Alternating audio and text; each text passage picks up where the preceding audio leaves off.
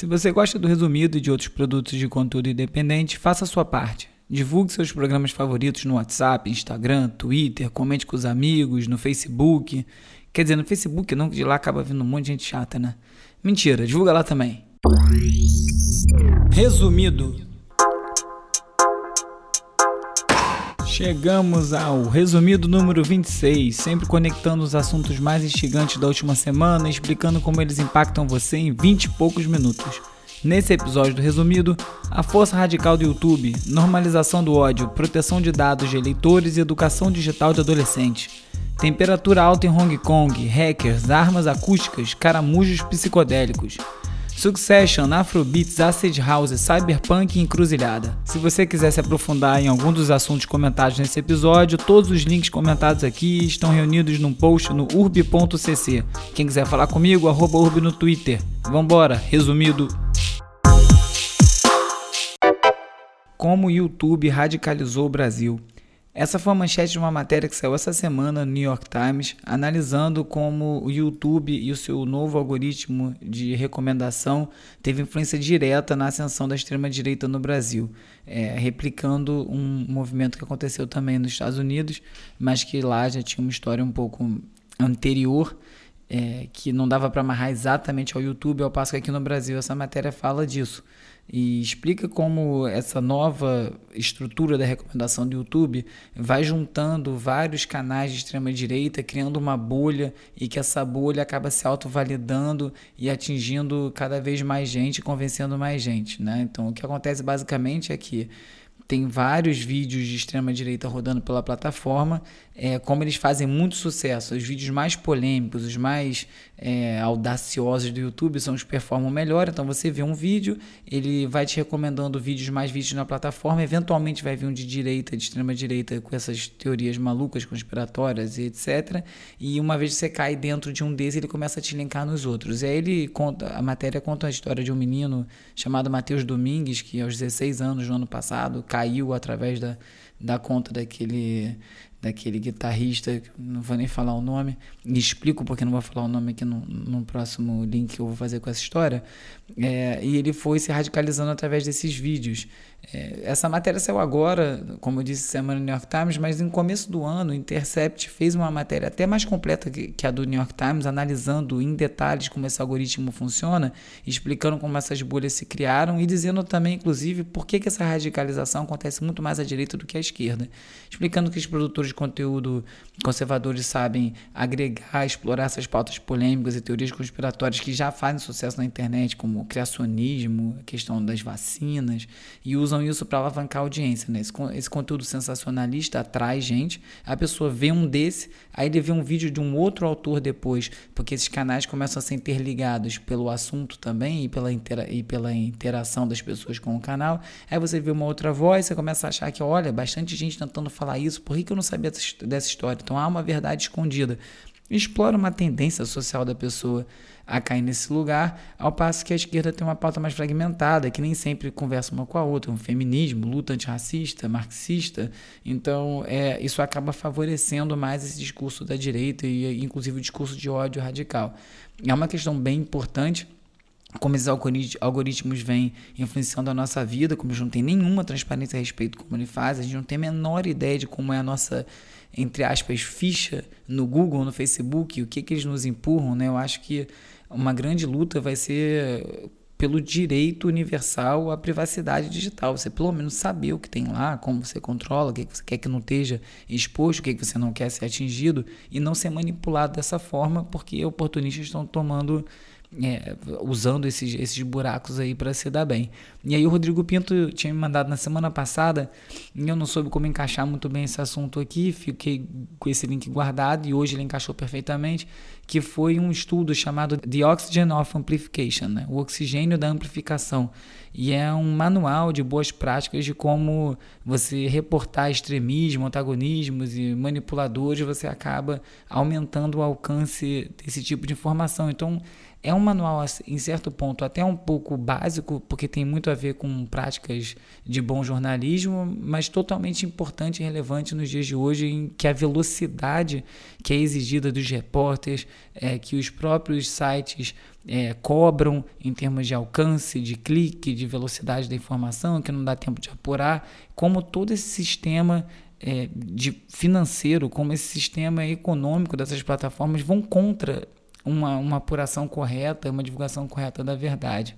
E aí é, a Wired, eu fui procurar a partir desse, desse estudo, achei uma matéria da Wired falando desse estudo, e dizia como um caso dos leitores New York Times ficaram revoltados com uma, com uma cobertura que o New York Times fez em 2017 sobre supremacistas brancos, como a maneira que cobriu jornalisticamente aquilo sem ter sido crítico o suficiente deu a impressão que eles estavam normalizando aquilo, que então, ah, ok, tem pessoas que pensam assim. Não, não tem pessoas que pensam assim, é um absurdo quem pensa esse tipo de, de, de atitude, né? Estava especificamente falando daqueles, daqueles eventos que aconteceram nos Estados Unidos, em Charlottesville, com a, a marcha dos supremacistas, gente com tocha, enfim, emulando a Ku Klux Klan e outras coisas assim, e gerou essa discussão, que é uma discussão que essencialmente fala da responsabilidade dos veículos, né?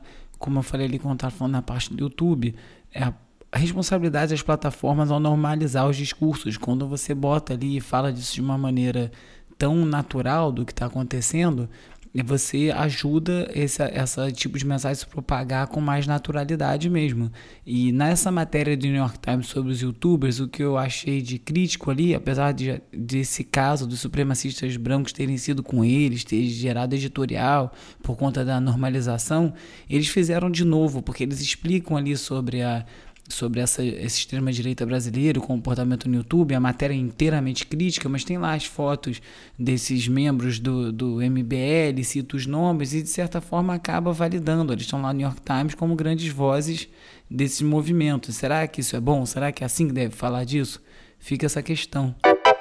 Enquanto isso, nos Estados Unidos vai passando uma lei que é para proteger os dados de privacidade dos eleitores, que vai bloquear as empresas de campanhas, de usarem os dados eleitores coletados em plataformas digitais, redes sociais, para influenciar o voto de maneira não clara, tem uma diferença muito diferente, muito grande entre propaganda política e o tipo de uso que é feito por empresas como a Cambridge Analytica, esse tipo de estratégia. Uma coisa é você apresentar a sua plataforma e você fazer pesquisas, entender onde você deveria mostrar essa plataforma. Outra é você usar dados privados ou cruzados que a pessoa não tem nem ideia que está sendo usado para apresentar coisas, às vezes é, alteradas, né? É, fake news para induzir a pessoa a votar e ludibriar a pessoa com aquilo. Então está passando essa lei para proibir isso e que vai ficar muito mais claro para as pessoas, para os eleitores, poder bloquear o tipo de informação que essas organizações políticas estão coletando deles, obrigar essas organiza organizações a notificar os eleitores sobre que tipo de dado está sendo usado. Além disso, a Casa Branca está tentando passar uma espécie de regulação é, para as redes sociais, é atrelando ao Federal Communications Commission, que é, que é quem, o órgão regulador das comunicações dos Estados Unidos, o papel de moderador das redes sociais. Né? O Trump fala que é, os moderadores contratados pelas redes sociais têm, têm um bias político, que eles são mais de esquerda e eles bloqueiam conteúdo de direita ou têm tendência a bloquear mais, então ele tem essa discussão e ele quer botar um órgão federal para fazer essa moderação. É, que tem que haver algum tipo de regulamentação, regulação nessas redes sociais, acho que não há mais dúvida, mas eu não acho que é um órgão federal fazendo a moderação do conteúdo. Eu acho que a coisa já começa a tomar um rumo totalmente diferente do que é necessário fazer. E nesse verdadeiro emaranhado de informação que a gente vive hoje em dia, com tantos manipuladores no meio e filtros e tanta dificuldade para conseguir encontrar informação, mesmo se informar de maneira minimamente é, balizada, é, surge essa questão de como é que é isso para os jovens hoje em dia, né? Então a gente está falando da radicalização das pessoas através das plataformas e você pensa imediatamente nos jovens que já crescem nessas plataformas, né?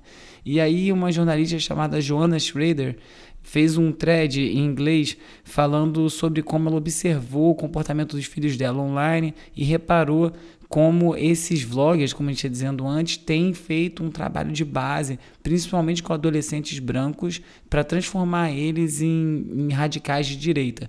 E o que ela explica é bem parecido com o que está aparecendo nessas matérias, mas de um ponto de vista menos é técnico e muito mais vivenciado por ela com os filhos, acompanhando o que, que eles veem, o que, que eles assistem e tal. E ela vê que eles estão sendo inundados por vídeos de, primeiro com piadas é, sutilmente ou não tão sutilmente racistas, sexistas, homofóbicas, o que vai normalizando ali esse tipo de comentário, e depois quando eles levam isso para a rua e são chamados a atenção, imediatamente eles sentem vergonha, né, de tipo ter falado uma mancada dessa. E aí entra a segunda camada, que é quando você começa a encontrar os vídeos das pessoas falando: "Olha como tá todo mundo muito sensível, não dá para falar mais nada, o mundo tá muito chato". Nos Estados Unidos tem um, um, um, termo que, forma, que chama snowflakes, né? São os flocos de neve para esse tipo, as pessoas que estão dentro desse, desses campos, porque são muito frágeis, não podem ser criticados. Então ele vai encontra ali, se identifica mais uma vez aí, aí já do ponto de vista de defesa e começa a gerar uma raiva, porque ele vai encontrar vídeos falando com raiva dos gays, dos negros, das feministas, dos liberais, e aí ele vai liberais no sentido americano da palavra, né, que aqui Brasil é quase que o inverso. E isso vai gerando ali essa, essa identificação e gerando mais ódio, que vai desencadear, desencadear em tudo isso que a gente está vendo, desde eleições horrorosas até, no, no caso dos Estados Unidos, os, os mass shootings, né? Os, esses massacres que têm acontecido lá cada vez mais. Então ela fala muito de como é importante você ter sempre uma conversa, você tentar não ser tão é, confrontar de maneira tão forte ao ponto da criança ou adolescente ficar envergonhado, não conseguir ter o diálogo. Você tem que ouvir, tem que apontar o caminho. E eu acho que é isso, né? Eu tenho um filho pequeno, tem não nem mais tão pequeno, né? já está quase oito anos. Ele lê e usa o iPad, mas eu olho tudo que ele lê, eu converso muito com ele, eu mostro para ele as propagandas, ele vira o iPad para não ver propaganda, mas depois eu olho lá o histórico para ver tudo que ele viu e vou conversando com ele, mostrando como é que essa coisa funciona, que é para ele não ficar largado nesse universo e ser levado pela maré, como tem acontecido com tanta gente. Então, é engraçado como, tanto na, questão da matéria, né, do estudo sobre como melhorar essas relações é, jornalisticamente, como fazer as matérias, né, que tem todas as questões é, envolvendo a empresa e de como essas empresas ganham dinheiro, né, modelos de negócio, como interfere, mas enfim, como está sendo necessário falar isso, é de novo, também é conversar com os jovens, conversar com as crianças, conversar com as pessoas que estão no entorno, às vezes conversar com os mais velhos, que também não tem tanta cultura digital, e tentar explicar como essas coisas funcionam, porque se a gente deixar os algoritmos levarem, ele vai tender, ele vai tender a levar o que faz mais sucesso. E o que faz mais sucesso online é o discurso de ódio. Isso não vai levar ninguém para nenhum lugar bom. A temperatura subiu e muito em Hong Kong com os protestos, não param de crescer e de tomar um corpo cada vez maior. Começou com a questão da extradição para a China e virou já uma batalha por democracia. Uma coisa que aconteceu esses dias foi que os manifestantes foram acusados Lembra que semana passada eu falei dos lasers que estavam usando para enganar os sistemas de reconhecimento facial, para cegar essas câmeras?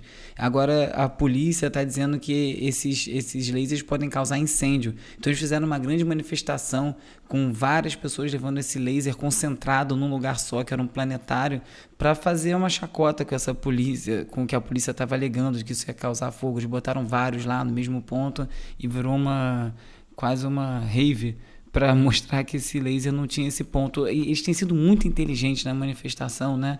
Desde como eles se desviam e evitam as bombas de gás lacrimogêneo, como eles se organizam, como eles conseguem é, não bloquear as ruas num momento de emergência, conseguir abrir uma, um corredor no meio de 2 milhões de pessoas para passar uma ambulância. Porém, isso começa a dar uma mudada. Eles estão ocupando o aeroporto já há alguns dias, né? E eles estavam primeiro ocupando a área de desembarque, estavam distribuindo panfletos explicando para os visitantes, pedindo desculpa pelo transtorno, que se você veio conhecer essa Hong Kong livre, é, que você conhece animada, glamurosa, e que você estava curioso para conhecer, e a gente está lutando para isso continuar assim, enfim, tinha esse, esse manifesto. E aí agora eles começaram a ocupar também o embarque aí ao ponto que eles fecharam o aeroporto. Então a ocupação já está durando cinco dias e a coisa está começando a tomar um vulto mais preocupante, porque primeiro, as pessoas não estão conseguindo sair de Hong Kong, então já tem estrangeiros, começa a gerar uma antipatia, né? a opinião pública começa a virar contra, egoisticamente pensando em si próprio, né? sem ver a, a, a coisa maior, mas enfim, justificado. E aí a China agora está começando a mandar tanques e polícia para o entorno de Hong Kong e está sinalizando que se a coisa não se, não se acalmar, eles podem mandar essa polícia entrar para resolver lá dentro na porrada. É, então a coisa pode mudar de figura muito rápido nos próximos dias, talvez até enquanto você esteja ouvindo o programa. Estou terminando de gravar na madrugada de terça para quarta, então pode ser que tudo tenha mudado já amanhã de manhã quando você ouvir, hoje de manhã quando você estiver ouvindo. Então é, a situação lá mudou bastante do que estava acontecendo e está tá realmente engrossando. Quando a gente fala da internet das coisas, muitas vezes esquece de falar das vulnerabilidades que vem com isso. Né? Então, uns pesquisadores fizeram um estudo e conseguiram invadir caixas de som é, sem fio, tanto esses equipamentos como Sonos, que você liga com Bluetooth e, e, e liga toda a sua casa, ou mesmo casas, é, caixa normal Bluetooth ou próprio computador. E eles fizeram um estudo sem revelar quais foram as marcas que eles testaram, mas dá a entender que são as principais, que eles conseguiram invadir através de uma falha no sistema que em quase todas essas caixas tem e conseguiram dominar a caixa e emitir sons que podem ir desde subgraves que podem causar sensações físicas, enjoo e outras coisas assim, como super agudos que podem tanto ferir os ouvidos quanto derreter através do calor causado por esse agudo tão alto o sistema interno da caixa. Então, uma falha bem grave, né? Porque você pode fazer um ataque cibernético com consequências físicas, né? Não consequências apenas digitais. É, aparentemente, eles alertaram as empresas disso e eles fizeram patches e enviaram atualizações de consertar esses buracos, mas o, a questão está dada, né? Até onde isso vai? A matéria acabou me jogando para uma outra, um outro texto que falava sobre o uso de, de, de sinais sonoros para também monitorar as pessoas. Então você está num site, esse site está através do seu computador emitindo uma frequência que não é audível por humanos e essa frequência é capturada por essas caixas de som como Alexa, é, ou da Google, ou que estiver rodando numa caixa como a Sonos, e você que tem um microfone que fica aberto, e ele pega esse som e descobre o que você está navegando, onde é que você foi, e está mandando informação para algum outro lugar, e você não está nem sabendo. Então isso tudo você está sendo monitorado sem saber, de uma forma invisível. E isso é muito perigoso, né? Eu tenho uma caixa dessa, eu desligo o microfone toda vez, né? Eu uso, eu, quando tenho que usar o microfone para alguma coisa, e desligo. Se é que está desligado mesmo, não sei, porque no meu computador, na câmera, eu tenho uma daquelas capinhas que você vira e fecha a câmera e ela fica bloqueada fisicamente. O áudio não é tão fácil assim de bloquear. Grande sucesso no meio dessa semana foi o Caracol Psicodélico, que está rodando aí pelo Twitter, já virou matéria em vários sites. Se você está na lista de transmissão do resumido no WhatsApp, você recebeu o teaser terça-feira de tarde com a fotinho do caracol e eu prometi que ia explicar o que, que era.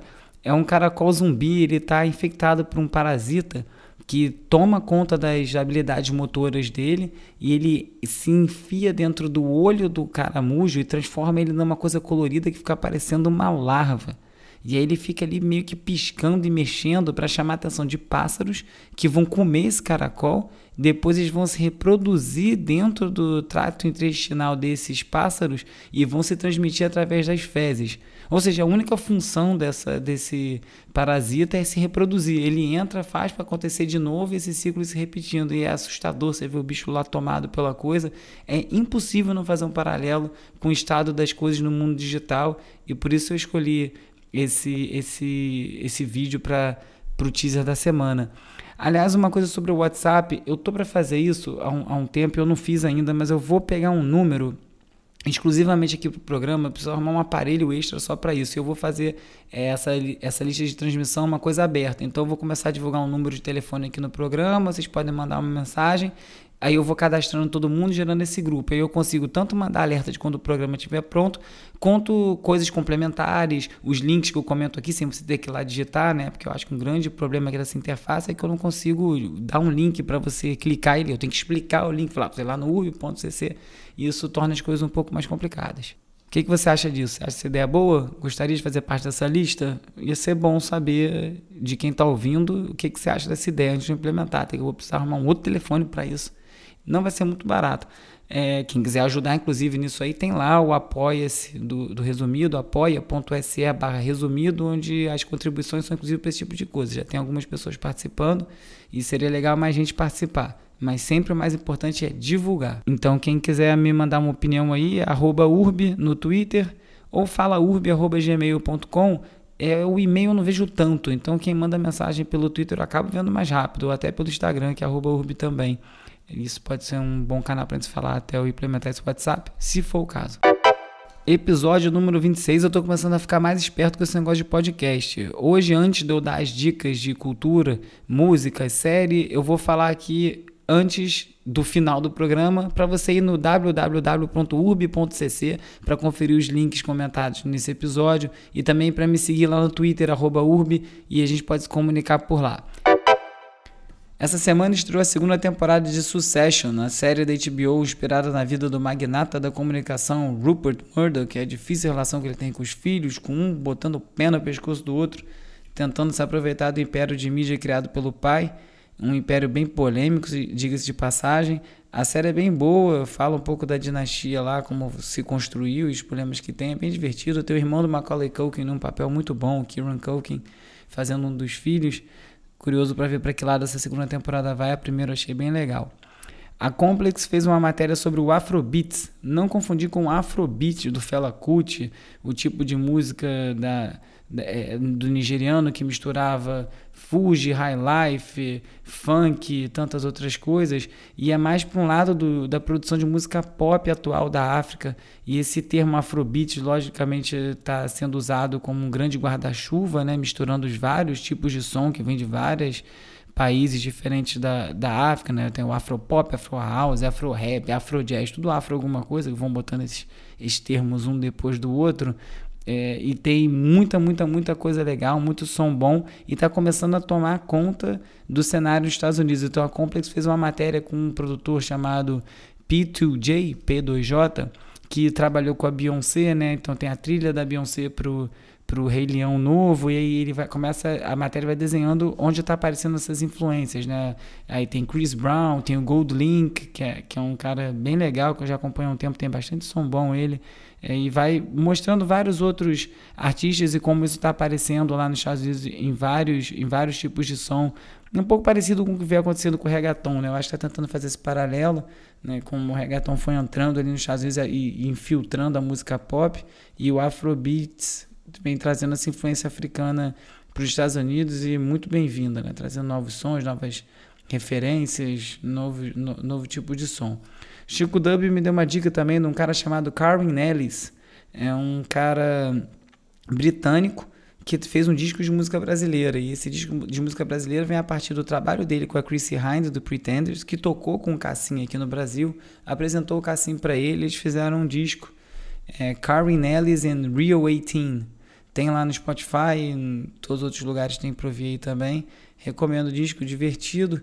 É, também vi um documentário sobre o, o Acid House na Inglaterra, nessa cena aí, final dos anos 80, começo dos anos 90, que foi bem influente, né? Quem, quem foi adolescente nessa época lembra do tipo de som. Acho que talvez o maior hit do Acid House tenha sido Crystal Waters. Larari, da, da, aquela música, não sei. Talvez tenha tido alguma maior. Um documentário legal de uma hora é, a Carol Luke também tweetou esses dias um documentário de 1990 sobre o cyberpunk. Um documentário com entrevista com William Gibson, inclusive, Timothy Leary, bem legal o, o filme, vale a pena ver. Tem um visual quase retrô, que tem até a ver com o tema, e eu vou botar lá no Urb também esse para ver. E a grande novidade da semana, eu estou querendo fazer um quadro aqui, que eu vou, no final do programa, sempre deixar uma dica de outros podcasts para ouvir. Isso é uma pergunta que eu ouço bastante. Ah, que outro podcast você ouve?